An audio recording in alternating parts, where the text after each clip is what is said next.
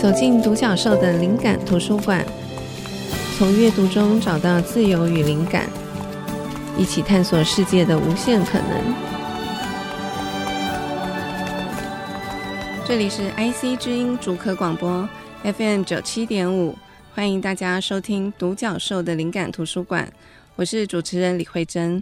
这个节目每周二首播。我们在每一集节目中会根据不同的主题选书，并且邀请一位来宾和我一起就这个主题分享各自的观点，以及我们从书里获得的启发。我们今天要来聊一个轻松的题目：一个人旅行。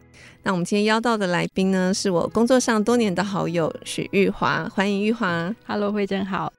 我在想要怎么介绍玉华，因为嗯，就玉华比我年轻很多。但是他在杂志工作上是我的前辈，就是他有很多年的杂志工作的经验。然后在我的印象当中，玉华就是一个对设计非常敏锐，然后品味很好的人。那他前几年出版了一本书叫《恋物絮语》，这本书我也非常推荐，也很喜欢。呃，但是玉华在我的心目中最根深蒂固的身份，其实还是一个旅行的人。谢谢。嗯，这是玉华从应该从很年轻的时候开始就很习惯一个人旅行。我每次想到玉华，我就会想到，哎，他不知道现在是在哪一个国家。嗯，这是我的感觉。玉华的生活一直包含着旅行，然后旅行就是你的生活。所以，首先我想请玉华聊一下你的生活方式。好了，你是从什么时候开始变成这样子的，就是边生活边旅行的生活方式？OK，我觉得这个可以回到呃一九九七年的时候。这一九九七年是一个很重要的年份。那时候我大概是大三的时候。我因为有一个暑假，我去德国念语言学校，然后我就开始了一个两个月的自助旅行。那时候呢，我就是买了一张欧洲火车联票，叫做 Europass。那你可以就是在好像是两个月内哈，无限次用十次或是二十次，就是你付了一笔钱就可以这样子用。那那时候上完语言学校之后呢，下课就去旅行，周末就去旅行。当然，这之前我有去旅行过，可是后来我才发现，原来自己一个人上路那种独立的感觉，那种好像自己去冒险的感觉，然后探索世界的感觉，非常非常迷人。然后我常常就会说，从一九九七年那个时候开始，我就变成了一个不一样的人。我会把机票当作是一个度量衡，如果这笔钱可以去买一张机票，或是买一个包包，或是一个什么东西的话，我一定是会选择机票。然后后来我大学毕业之后就开始上班了，我就是开始当编辑。那我会很用力、很用力的存钱，然后存假期，只为了可以用，比如十天的假期可以去到最远的地方。所以旅行这件事情就在我心里生根了。那因为已经其实已经过了二十五年，当你有一次的十天的旅行之后，你会很贪心，想要更长的时间，嗯、所以你可能会有旅居这件事情，你可能住在一那边一个月或两个月，再来你可能会有一个移居的动作。所以我十多年前，我跟我另外一半，我们就搬去德国，但是不是真的搬去，我们还是有两地的家，台北有家，德国有家，我们两地这样子来往。所以从旅行、旅居到移居这个过程，我就发现哦，其实回过头看，我发现我真的是一步一步在实践，我很想要一直进行旅行的这个这样子的生活。嗯嗯，玉华，你刚刚说一开始一九九七年的那一趟开启你不一样的视野，变成一个不一样的人。嗯，那次旅行当中是有什么样的契机，或是说你因为到了一个什么地方，嗯、有带给你特别深刻的感受，所以会触发你有这样的心情？因为旅行当中一定会也会有遇到一些不顺利的事情，或者是有一些可能比较影响心情的事情，未必总是都是很美好的，嗯嗯、所以。不知道在那段旅行当中，为什么会使你有一个这么大的改变？那一九九七年那时候，我大概就二十岁左右，就是一个你知道台湾小岛的女孩，第一次去看。欧洲这样的世界，嗯、所以首先你要用不同的语言跟人家说话，嗯嗯，这件事情对我来说就是很新的事情。再来，你自己坐火车到不同的地方去，首先以前并没有网络这件事情，所以我其实已经想不起来我怎么可以准时上到那个火车，然后再准时下了火车，嗯、然后出了地铁站，我怎么样可以顺利找到我的目的地？其实我已经记不起来了，所以那种非常仰赖一个。地图非常仰赖你的直觉，或者仰赖别人的帮忙的那个能力，是从那个时候开始。嗯嗯，哦，你要去做这件事情的，然后再来就是那种去深入一个文化的感觉。我常常就说，其实我们再也回不过去以前那样子的旅行的方法，因为我们现在有手机，一切都很简单。你知道，一个键按上去，你就可以连到你想要的世界里面去。嗯、所以那时候，如果你身上没有书，可是你有一个人在咖啡馆，你怎么办？你就是硬着头皮看那边的。杂志，嗯嗯，你每天去旅行，就是硬着头皮看看他们的电视机或者听他们的收音机，所以在那样子耳濡目染的感觉下，你就发现哦，你好像认识了一个文化或是一个国家多很多了，嗯呀，yeah, 就是贪心的旅行会激发你各种的好奇心。当你看到这个感觉之后，你就想要再一直一直下去。那可不可以这样讲？我觉得这个玉华这个描述让我哎瞬间有一点理解，就是说。其实正是因为旅行当中的有一些不方便，或者是说他离开我们的舒适圈，嗯，所以他会激发很多你本来不知道自己的能力。对，就说遇到了一些状况，遇到一些困难，你当下必须要处理，要去面对。嗯，可是跨越之后，会觉得这段历程非常有趣跟精彩，也会意识到，哎，原来自己是有办法可以去经历它的。对对。嗯所以我到现在已经旅行很长的时间，二十几年了。有时候，比如说在机场遇到很多困难的时候啊，飞机忽然不飞了，或是整个火车误点一整天好了，我开始我根本不会紧张，然后我知道我下一步应该要怎么做。我觉得那些并不是我比较聪明，而是我经历过很多次。我觉得旅行就是一种练习，你当一直练习之后，你就熟能生巧，你就知道你怎么样去反应，然后不会紧张，也会比较冷静。所以这个是不是也是一个人旅行的挑战跟好处？因为刚刚讲，我们今天因为请玉华来，然后我特别把今天的主题定为一个人旅行，嗯、因为玉华其实，在旅行上面也是让我觉得很佩服的一个很勇敢的旅行上面的前辈，就是一个人可以去到很多的地方，然后去面经历很多的事情。我看，即便就说你有了另外一半以后，你依然没有放弃这件事。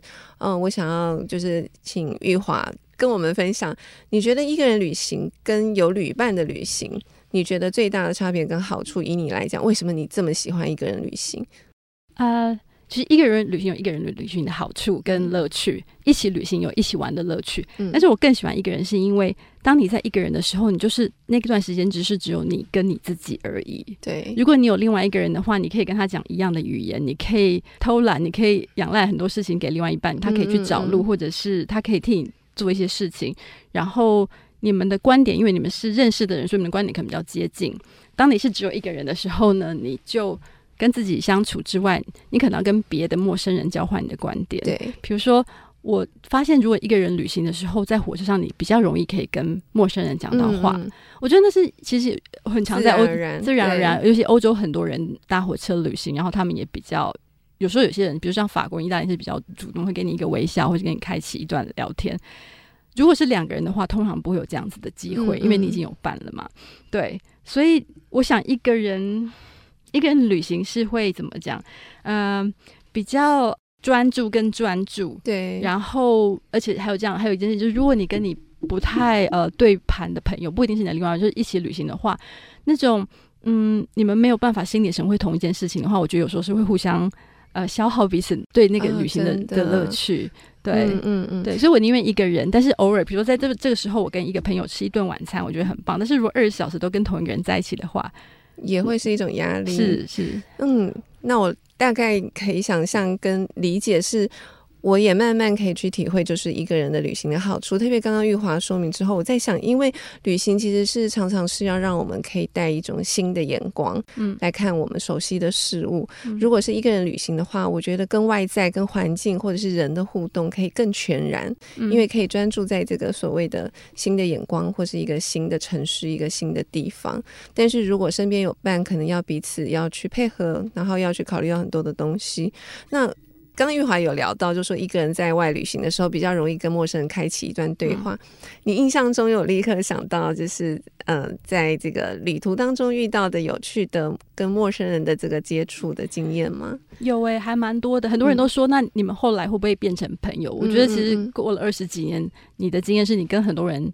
发生过互动，你们讲过话，你们可能交换了 email，可是最后你们会变成朋友的其实并不多。嗯、我现在想想，可能只有四五个而已。嗯嗯。呃，可是我一次有一次很感动的是，我大概在几年前，我就是在呃脸书上收到一个陌生的讯息，嗯，然后他是一个波兰人，他说我不知道你还记不记得我那一年在呃，好像从维也纳往华沙的那个火车上，有一个一直跟你讲话的大学生，还有他的妹妹，我就是那个大学生，我一直都还记得你，因为。在那次之后，我再也没有跟一个人说过这么多英文了。哇哦，对，所以就是其实你记得很多你旅途中上遇到的人，可是相反的，你也成为他们的回忆之一。嗯，让我非常感动、欸，哎，好棒。嗯，嗯嗯对，我觉得旅行最棒的其实除了这个认识一个新的地方。嗯我觉得有时候那个不期而遇跟人的这个互动跟交流，嗯、就是本来全世界这么多人，可以遇到了一个人，在一个国外，然后有一段深刻的对话。我觉得这件事情本身也是非常美好的。我想最终极的这种状况就是那个电影《Before Sunrise》。哎，我知道你很爱这个电影，我超爱那个电影。对，嗯嗯，谢谢玉华。好，我们休息一下，待会再回来。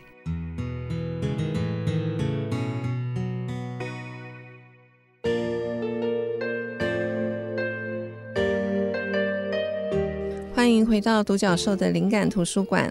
我们今天的主题是一个人旅行，邀请到的来宾是资深编辑许玉华，也是我们的好朋友玉华。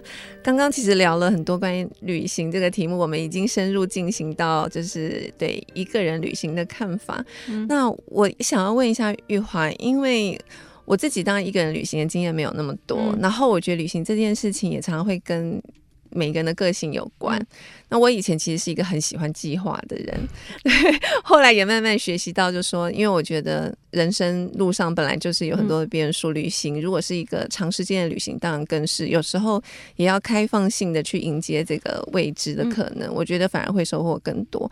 所以我不知道这个部分，因为这个部分比较没有跟玉华聊过。玉华是一个。喜欢做很多计划，然后是那种很贪心，怕会错过什么样的旅人吗？还是你其实是比较倾向于，就是说，就是很率性、很随性的安排？你比较是哪一种？你觉得你为什么会是倾向这样？啊、呃，我想我我一定是中间那一型的，嗯嗯，因为我已经经历过很多旅行的阶段。然后现在的我，我想我就是中间的那个。怎么说是中间呢？就是说，呃，我到一个城市的时候，或是到一个国家的时候，我要建立起一个大的轮廓。我想要知道我是在哪个城市。对不起，我插一下话，因为玉华讲这个，我突然想，这个是不是跟编辑性格有关？因为我到一个空间、一个地方的时候，我也会习惯先看架构。OK。我不确定那是对我来说，因为旅行很珍贵。嗯，那旅行的目的真的不只是为了去看漂亮的风景或吃好吃的东西，你真的是想要更认识这个地方跟文化。所以我会先知道说，哦，柏林有三百五十万人，这个城市大概有多大？或是哦，瑞士可能是八百万人，或是我很喜欢意大利，意大利有二十个省份。我会想要知道这些基本的事情，然后去建构一个基本的之后，我然后到了一个城市，我到一个新的城市，我先去拿它的地图，纸本的地图，OK，当地的地图。对，我想要知道那个城市，呃。是方的还是圆的？那个城市的结构是怎么样？我在城市的哪一个角落？然后开始我就可以比较随性一点了，就是哦，我要去哪一个西边去喝个咖啡，或是东边去看个美术馆，我还是会做一些计划。我本来以前都会觉得说啊，反正时间很多，世界很大，我还会再回来。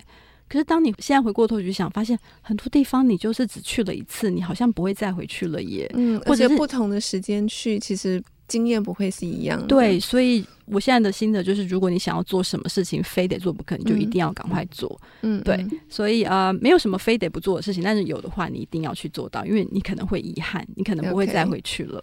嗯，然后我喜欢旅途上的意外，是说那个意外倒不是说嗯发生的意外，而是说，比如说我发现这个城市有一个朋友。那我本来呃晚上要去吃一顿饭好了，可是这个朋友说，你要不要跟我去一个一个 party 或是音乐会？那我会愿意加入他这样子。嗯、我指的意外是这种呃不期而遇的一种。突然的一个、嗯、一个一个计划，一个计划，我喜欢这样子的。通常那个收获会比你自己计划的会更好玩。嗯，所以玉华去到那个城市之前，嗯、你会先了解关于这个城市的一些客观的一些知识。嗯、对，你不会是完全不做准备然后就去。嗯、OK，但是你也会保持一些弹性。如果有朋友邀你去参与一个你本来没有想到要去的地方，你也会去看一看。而且通常这个会更好玩，会更好玩。没错。嗯讲到这个怎么看，或是怎么去认识一个城市？因为，因为我跟玉华都是编辑嘛，就是说，嗯、呃，其实这也跟我们的工作有关。嗯、你常常要要带着某一个眼光或是观点去认识一个新的事物，因为它不只是跟你这个人的生活有关，可能也会跟我们的工作有关。嗯、我们怎么去介绍这个地方？怎么去把我们看到有趣的东西介绍给读者？但因为我特别对于玉华的这个能力感到好奇，因为玉华我觉得就是会看到很多呃很细致的，或者说你介绍的东西，通常我会对你的介绍很信赖，因为我觉得你的品味很好。那玉华自己有想过这件事情吗？就是说我们怎么样去看到一个地方的好或是美？你有没有什么特别的这种可以跟我们分享？这个能力怎么培养起来？有哎、欸，后来我自己也发现自己好像很会旅行，嗯、很会找好玩的地方。呃，首先，就像我刚刚说，到了一个陌生的地方，我一定会先建构起一个那个客观的知识。所以，比如说有一本《Lonely Planet》这样子的旅游书非常重要，它会告诉你最客观、最基本的一些资讯，而且是非常在地视角的某种程度。呃，没有，不一定，这就是一个基本的那种基本.就像是 Wikipedia。嗯嗯嗯。接下来你要找一些旅游书，但是那些旅游书呢，是要你信赖的呃媒体，比如说可能有人是喜欢 New York Times，有人可能喜欢日本的什么 Premier 杂志。嗯、你找到一个你喜欢的杂志，因为代表着他们的品味、他们的喜好、他们的眼光跟你接近。然后再来呢，我也会上网做功课，但是我不太会 follow 所谓的网红或是什么，嗯嗯，因为那个好像是在捋他们的心，可是我想要捋我自己的心，OK，对，所以我会找一些刊物里面的资讯，然后交叉对比，你会发现，有些资讯重复的，如果是重复的，那代表那个东西真的很值得一看，嗯，我就把它记下来。那接下来呢，我觉得就是发问的能力，嗯，呃，你可以跟当地的人发问，或者跟你。呃，你的同温层就是兴趣相同、品味相同的朋友去问说：“哎，你在这个城市有什么经验？或是你可以介绍你的朋友让我认识在那个城市，嗯，然后让他告诉我一些资讯。通常有这种三种的，就是基本的资讯，然后旅游书里面资讯，然后就是人。”人们交换，朋友们交换给你的讯息，嗯嗯，我觉得就会建立起一个基础的架构。那接下来就是看你自己怎么去探索了。然后你要相信你的直觉，有些东西是不在书上，但是你经过你的感觉对了，你就应该要去看一看。嗯，这肯定也是经验累积的，嗯、对吗？嗯。所以玉华到现在还是会很仰赖这些，就是你觉得品味好的杂志，你喜欢的杂志。就说在现在这个网络时代，玉华仍然认为这些杂志其实是可以带给你，特别在旅行当中，或者是在品味的养成当中，你还是觉得这些杂志带来很大的帮助。是，比如说这些杂志，我要讲是一些有公信力或者老牌的杂志，嗯，他们的记者可能也都年纪比较大了，嗯，他们的经验可能会比你多更多。嗯，我相信他们的眼光，我相信他们，甚至是他们几年后累积出来的经验，肯定会比当初他们最早写的推荐又不太一样了。我会很信赖的。嗯嗯嗯，好，那接下来要问一题，可能对玉华来讲比较困难的问题，就是你去过很多城市，那你有没有被问过这样的问题？就是说，你心目中你最喜欢的几个城市？常常被问啊，呃，我想这答案有点 cliché，就是有一点陈腔滥调。可是我真的很喜欢巴黎跟意大利，嗯嗯嗯，就像可能很多台北我的朋友们喜欢东京或是京都这样子的。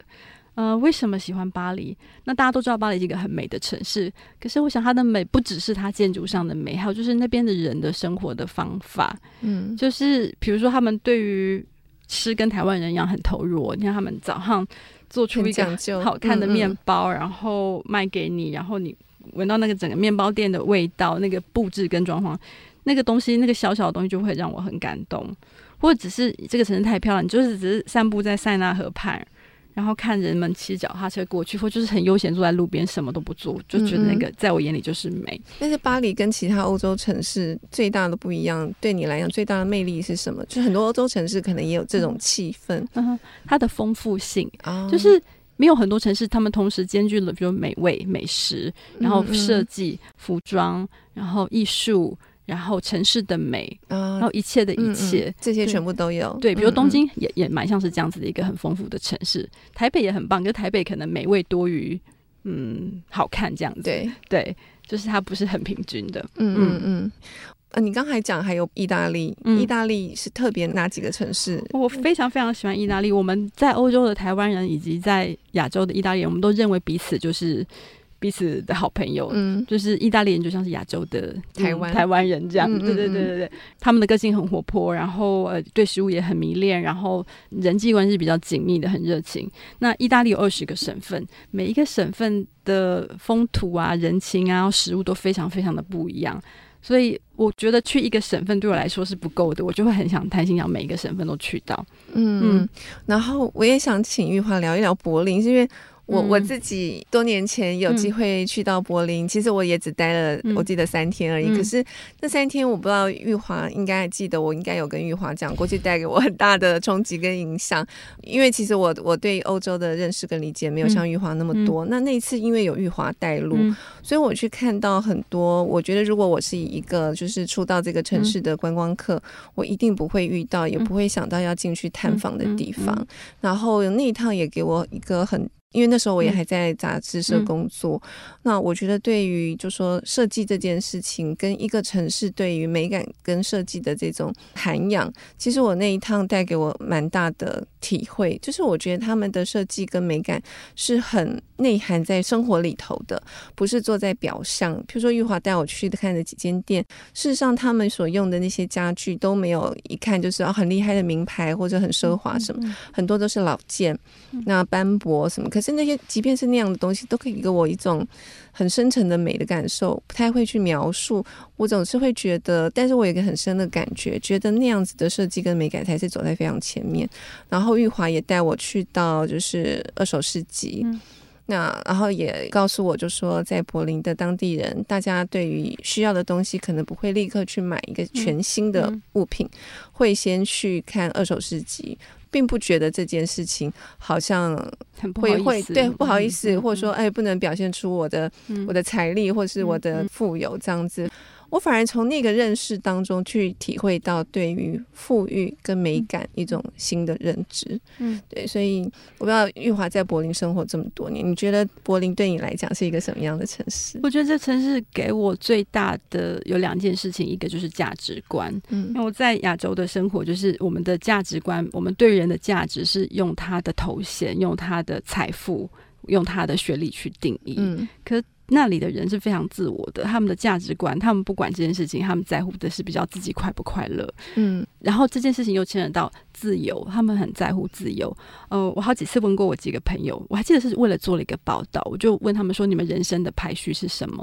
我觉得如果在台湾的话，人生的排序就不外乎是健康、呃，工作、财富、家庭或者感情之类的，嗯、就是这几个去各自不同的排序。可是他们好几个人都跟我说。自由是他们的第一个，我很吓到，原来自由是人生的选项。嗯，那自由呈现在很多的面向，比如说德国人拥有房子的比例是低的，因为拥有房子就代表你可能要负担房贷或什么，那是一种不自由。嗯嗯，对，或者是说工作，他们很早很早去上班，然后就很早下班，很多人都是晚上五点就下班了，因为这样子他们就可以很自由的。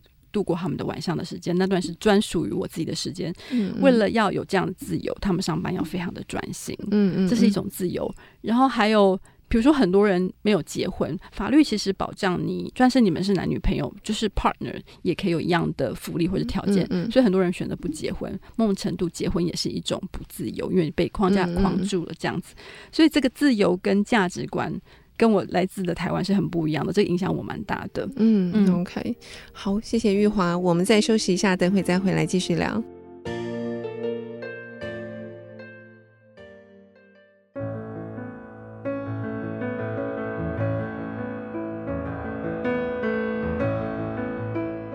欢迎回到独角兽的灵感图书馆，今天的主题是一个人旅行，邀请到的来宾是资深编辑许玉华。刚在跟玉华聊天的时候，我们特别聊到一些，嗯，就是对于旅行的看法。然后玉华有提到一点，他建议旅行者不要一直上网。玉华可不可以聊一下，为什么这个是你特别想要建议的部分？嗯，呃，我的旅行已经有二十六年了，然后前半段的旅行就是前十几年都是。Analog 就是怎么讲纸本的，嗯嗯，然后后半段才开始是数位的，所以我可以感觉到两种的差异。因为就像我刚刚说的，因为它是纸本，就是它其实没有网络的。当你到那个地方的时候，你就是全然的在那个环境里面，无论什么事情，你都是得靠自己了。我还记得小时候去旅行的时候，根本不可能打电话回家给妈妈，可能要一个礼拜才用很贵的那个电话费打一通电话。然后你只能，比如说，呃，一天旅行完之后，你回到你的住的青年旅馆，你就是要开始写下你今天遇到的事情，然后写下日记。嗯嗯嗯。所以我好几本好几本手写的日记。然后你听当地的广播，你听当地人的说话，digital 它让旅行变得很方便。嗯。可是我就会发现现在。即便我自己都一样，就是我的身体在旅行，我千山万水去了一个，比如说冰岛好了。可是我要点开脸书，我只要点开 social media，我就回到我的日常的生活里面去了，嗯、就离开了你所处的世界。对，可是我们不就是想要旅行，就是离开你原来的日常吗？嗯嗯嗯、所以只要上网，你又回到你原来的日常去了。对，我觉得有点可惜。其实我旅行的时候尽量不要上网，也很怕打卡，因为如果我一打卡，可能就会有人跟我留言，于、嗯、是我又与我的日常产生了互动。嗯，可这不是我要的旅行，我就是想要去感受，全然感受外面发生的事情。嗯、然后这种机会。越来越少了，可能你再也没有办法全全然然的，就是抛开了。嗯，所以尽可能的，我觉得尽量不要上网，尽可能的关机，尽可能的不要让大家知道你在哪里。嗯嗯，嗯，玉华讲这个，我觉得是很好的提醒、欸。哎，真的，就是旅行的时候，真的。免不了看到什么漂亮的东西的时候，嗯、因为大家有手机，现在拍照非常容易，嗯、所以好像会变成拍照的时间多过于用自己的双眼去感受的这个时间，嗯、这个确实是蛮可惜的。所以我也是有一两次经验回来以后，发现说啊，刚刚在那边待的时间不够长，那我应该不要把那么珍贵的时间用在拍照，其实应该要用自己。身体跟眼睛去体会这样，嗯、然后我自己的习惯是我不会在当下打卡，嗯、可能会在当天晚上回去的时候分享今天看到的东西。可是我觉得玉华比我更进一步，我觉得这个可能是更好，就说也许可以自己先写日记，有些东西我觉得可以分享，但是不要把它当成旅行的必须，是因为我觉得如果它变成一个必须，又变成是一个。就回到刚刚玉华讲那也是一种不自由，因为我就非得要做这件事情，我好像停不下来。其实那也是一种不自由。我们会觉得说，我们可以拍照、可以上传、可以打卡，是一种自由。嗯、可是如果这件事情变成非这样做不可，或者说下意识的就一定会这样做，那其实也是某种程度不自由。是，嗯。那当然，这是一个数位时代，你没有办法回去了。但是我只是说尽我可能的，我可以做到，就更有意识的去体会，对，嗯嗯是全然的感受。我在旅行的当下，尤其旅行真的好珍贵，因为你每一分每一次的旅行都可能不会再有一样的东西了。我想百分之百的投入在那里面。我记得我就是唯一一次带女儿去巴黎的那个经验，那时候在巴黎圣母院那附近，就是非常开心那一趟旅行。可是后来隔几年，就是巴黎圣母院就失火了嘛，嗯嗯就是你会突然意识到说。那个时候的一瞬，更是你这个人生中跟他相遇的唯一珍贵的一次。嗯、就算他后来再重建，可是那个记忆已经不一样。嗯、旅行就是很多的一起一会，真的，每一个当下都很珍贵。对，嗯、然后我另外想到，就是因为玉华经常在旅行，嗯、那我想可能也会有一些年轻朋友，可能也很向往这样子边旅行边工作边生活的这种生活的模式。嗯、而且我觉得玉华真的。看到了很多我们可能没有看到，或是没办法去看到的一些很珍贵的这些世界的角落。当然，因为玉华工作的关系，也分享给很多的读者。我想，可能也有很多年轻人向往这样的工作模式。可是，大家会不会可能会有一种印象，会以为说啊，旅行就是很花钱，所以我必须是不是要一个很富有的人，或是我必须要存到非常非常多钱，我才有办法去进行这么长时间的旅行？玉华对于这件事情你怎么看？呃，其实相比起九零年代或是两千年左右，其实当代的旅行是相对比较便宜的，因为有比如说像 Airbnb 啊或廉价航空，嗯、所谓的呃 share 分享的经济的发展，让旅行变得比较更一触可及，然后会变得比较便宜。再来，的确，我现在已经长大了，我可以有能力负担比较昂贵的旅行。但是其实，如果你有比较少的预算，你就去比较靠近的地方旅行，嗯嗯去比较便宜的地方旅行。所以，比如说，待会我要推荐一个日本人的一本书，他在八零年代的时候。他就去东南亚、去印度旅行，那些地方是很便宜，对日本人来说，嗯嗯所以他用了两千块美金左右，好像旅行了四个月还是六个月，很长的时间。所以就你可以选择呃旅行目的地比较便宜的地方，然后住比较便宜的，比如像青年旅馆的这样，其实是有方法的。然后呃，还有就是我觉得不要花那么多的预算在消费上面，嗯，嗯，当然这是一个资本啊，这是消费的世界，可是。如果少买一些东西的话，其实你可以换的。就像回到我九七年那个时候的我，嗯、其实用机票或者旅行当做度量衡的话，你可以用很多的物质去换得一趟旅行的。嗯，讲到买东西这件事情，我觉得也有很多。部分可以请玉华分享，因为我记得那时候看玉华的书，还有之前在杂志社工作的时候，玉华是我们很重要的写手跟外稿嘛。嗯、我每次看玉华的分享，其实玉华分享蛮多物件的，嗯、就说玉华并不是一个不买东西的人，嗯、可是我觉得你买的东西很有你自己的看法。有时候我觉得我们买东西也有点不精心或是不经意，因为现在买东西很容易，很多物件都是大量制造这样子。可是玉华的这个买东西的这个这个叫做什么？就是品味或是能力吗？会让我觉得会看到这个物件其实更去重视它的价值，不是说花很多钱买一些用过即丢，反而是买这个东西的当下就确立了，就说这个东西的价值，然后也许是可以跟他相处很久的。所以玉华的这个消费的哲学，也可不可以也请你分享一下？有两个事情我现在蛮在乎的，一个就是。我都会一直问自己是想要还是真的需要。嗯、当然，你不可能只用用，因为消费其实是身为而人的一个乐趣之一，就是我们生活在这个有花花世界里面，买东西本来就会是乐趣。但是我还是会想一想，说我真的需要这个东西吗？嗯嗯，那当然你也可以想要，但是我希望这个想要的东西它带给你的愉悦是比较长的。它是一个无用的东西，但是它带给你很多的愉悦之外，它可以是你一段回忆的提醒者。嗯，所以旅行一定会买纪念品，但是你会看到，就是说，哎，你回过头去有一些就是在。在那边长灰尘了，但是有有一些就是每天在那边提醒你一段美好旅程，我觉得那个的功用很重要。嗯，对。然后再来就是呃背后有故事的东西，我非常会被那种设计师啊，或者是那种工匠啊，他们做这个东西背后的心意给感动。如果这个物件背后承载着一个城市或者一个文化，或者是一个。设计师的想法，我就会很容易买单。嗯，对。然后再来就是我，我虽然我常常推荐别人东西，但是我会尽量不要捋别人的心，也不想买别人的东西。我想要自己确认的是适合我的、我喜欢的，我才会下手。嗯，真的是跟你有关系的，不是只是因为听来的，或者是跟别人有关系的。嗯，我印象很深刻是在玉华的书里面有看到，其实你的书每一篇其实都很好看啊。然后我印象最深就是你讲。牙膏还是牙刷的那一篇，嗯、因为我觉得平常这种就是很日常的小动作，嗯、其实我们不太会很用心去意识到这件事情的重要性，觉得就是每天都会做的一个日常的行为而已嘛。可是我觉得玉华透过一个物件，我记得你那时候有提到，你可以趁刷牙的时候，好好的仔细端详镜子前面的自己，因为这样的机会在一天当中其实没有很多。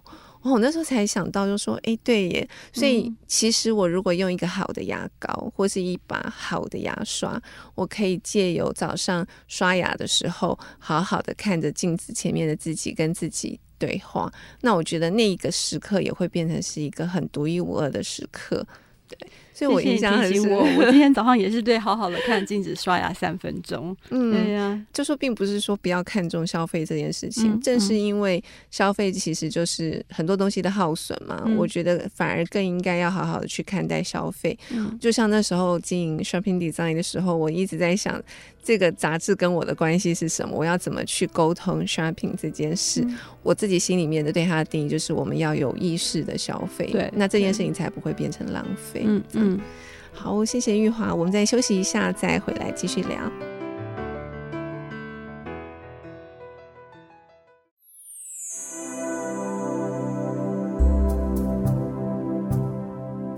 欢迎回到独角兽的灵感图书馆。我们今天聊的主题是旅行，特别是一个人的旅行。那邀请到的来宾是。经常应该是说生活跟旅行不可分的资深编辑许玉华，也是我们的好朋友玉华。好，我们最后一段照例都要分享一些推荐书。我相信我跟玉华这部分的推荐书的应该都很长。有我们重复对。好，那我先讲我的。嗯，讲到旅行，其实我每一次第一本会分享都是这一本书，就是《享受吧，一个人的旅行》。我也很喜欢这本书，是哈，因为我真的很喜欢他的文字。我我那时候没有预料到，就说。读这本书会在文字上面这么的享受，因为我想说就是旅行书嘛，这样。那这个作者，因为后来也有拍成电影，但是我还是比较喜欢书。对，那这个作者，因为他其实就在讲自己的经历，那时候他经历就是失婚，然后后来交了男朋友，但是又分手，就是整个人呈现一个痛苦不堪的状态之下，他去开启了三段旅行。那在这三段旅行当中，慢慢去修复自己。哦，我觉得他文字很好，然后这个书很多的故事性，我特别喜欢作家写的旅行书，因为他本来就是一个文字工作者，所以他的描述的能力很好。而且我很喜欢看那种异国文化，就是文化差异的书，所以我觉得他也让我去看到这些不同的城市、不同国家的文化，借由他的眼睛跟他的经验，所以我觉得是一个有多重丰富享受的一本书。而且最主要，他文字很美，又跟女性有关，所以他的很多的想法、很多的经历，我觉得很可以感同身受。这是我非常非常推荐跟喜欢享受的一本书。呃，后面这两本有一点类似。都是从一个想要探索的一个主题出发进行的旅行。第一本是《寻找快乐之国》，那这个作者他是一个男生，他是记者出身。我觉得他比较有趣，是他的笔法跟刚推荐书不太一样，他是一个很犀利，讲话可能有一点毒舌的一个记者，因为他自己。常常感到不快乐，所以他有点抱着想要去踢馆的心情，想要去探访这些全球就是各种调查当中快乐指数很高的国家，想要去了解这些国家的人民为什么会那么快乐，所以他就去到了很多很多的国家。那每一个国家，他就试图去了解。他也去了不丹，然后去了泰国，去了中国各个国家，这样子寻找快乐之国。我觉得是非常有趣，就是一种游历各国的旅行，而且这个作者是。抱着这种踢馆的心情去看待，我觉得非常有意思，然后有很多幽默的桥段。那另外一本我说就是这两本有一点类似，另外一本书叫做《寻找全球幸福关键字》，它也是去了解各个国家的这个对于幸福的看法。而且特别喜欢这本书，是因为其实我对语言也有很大的兴趣，因为我们是文字工作者嘛。我很喜欢那些不同的国家使用的语言，有一些词可能是只有这个文化才有的，那代表他们对这个情绪可能特别的敏锐，或是他们特别重视的部分。我觉得那会帮助我们读者用不同的眼光去看待一些人性可能共通的部分，但是当中又有很多相异的部分。所以这本书我觉得很有趣，是让我学到了很多不同。文化不同国家的语词，然后经由这些语词去了解他们对幸福的看法。然后同样，因为这个作者的文字也是非常轻松、幽默、有趣的，所以虽然是在了解异国的文化，但是它其实就是一本旅行书，所以我觉得非常好看。那最后一本要分享的是国内作者，就是詹宏志先生写的《旅行与读书》。那因为詹先生的旅行，我觉得非常、非常、非常的深度。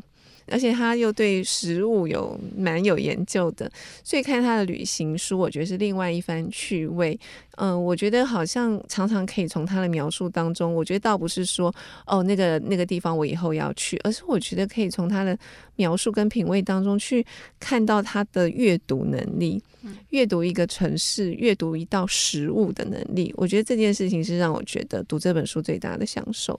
好，那就是以上是我分享这本书，接下来听听看玉华的。哦，我也非常喜欢詹先生的旅行与读书，然后就是有一种。现在很流行部落客式的旅行，就是会絮絮叨叨、絮絮叨叨，好像很多流水账。对，我觉得詹先生那本书也是一种絮絮叨叨，可是非常非常好看。他用巨细靡遗的方法在写一件小事。对，我记得他去日本呃吃那个寿司，好像吃了十九个寿司，这好像用了。一万字还两万字写那个寿司，非常非常非常多的细节，非常多细节，然后背后有很深的，就是饮食文化的基础才写出来的。它不只是就是好吃而已，它背后有很多的道理。所以虽然我没有吃过那个寿司，我光看了，好像我就是在吃那个寿司的感觉。嗯嗯，真的很厉害。嗯嗯，然后我想要分享的三本书，其实都是蛮旧的书，大概都是两千年左右的时候我看的。那为什么都是这些书呢？是因为我记得在疫情的那个时候，我跟我一个朋友，我们就自己三个人，我们发起了一个小小的 project，叫做“读旧书的乐趣”。啊，好棒！对，因为。现在拿到好多好多新书，新书就是铺天盖地的一直来。可是其实我们架上一定有很多我们小时候喜欢的书，嗯、所以我们就每个礼拜拿一本出来跟彼此分享。嗯、那这边有三本，就是我在两千年左右很喜欢的书，最近又拿出来看，还是非常喜欢。那第一本叫做《午夜快车》，这个作者叫做嗯泽木耕太郎。嗯嗯，这本书他有好多书，他有好多书嘛。嗯嗯，嗯，他这本书他的旅行，他叫做《欧亚大陆放浪记》。这本在日本的时候，在八零年代。出版，然后台湾大概是两千年左右，在八零年代的时候，他好像就是变成了启发了日本年轻人去自自助旅行的一个教父。嗯、然后我在看他的书的时候，其实就是他的一个年轻人带着两千块美金去欧亚大陆冒险。他笔下的香港啊，或者是泰国啊、越南，甚至是中东，那都是。我们不可能再看到的画面了，因为那个是八零年代的时候。所以我在看这本书的时候，我跟着他旅行之外，我也看到那个地方的风景。然后我印象很深的就是，这是上下两侧。他最后做了一个结论，就是说他发现越旅行，他就越知道自己。永远都还看的不够多，自己原来知道的是这么少。嗯、其实这跟我想象的一样。嗯、我觉得我越去一些地方，我就会发现哦，其实世界好大，我好渺小。真的。然后我就觉得，呃，对大自然啊，对历史，你应该要更谦卑一点，因为你知道自己有多渺小，在这些历史的长河上面。嗯。那另外一本书是《托斯卡尼艳阳下》。其实跟那个享受吧一个人的旅行有点接近。嗯、当年的畅销书，你也你也喜欢这本书吗？嗯、对，一个美国的女诗人，她从旧金山搬到托斯卡尼，我觉得这某种程度也是开启了我对意大利生活的一个向往。她从旅行，然后搬到一个地方旅居，然后定居下来，还买了一个房子。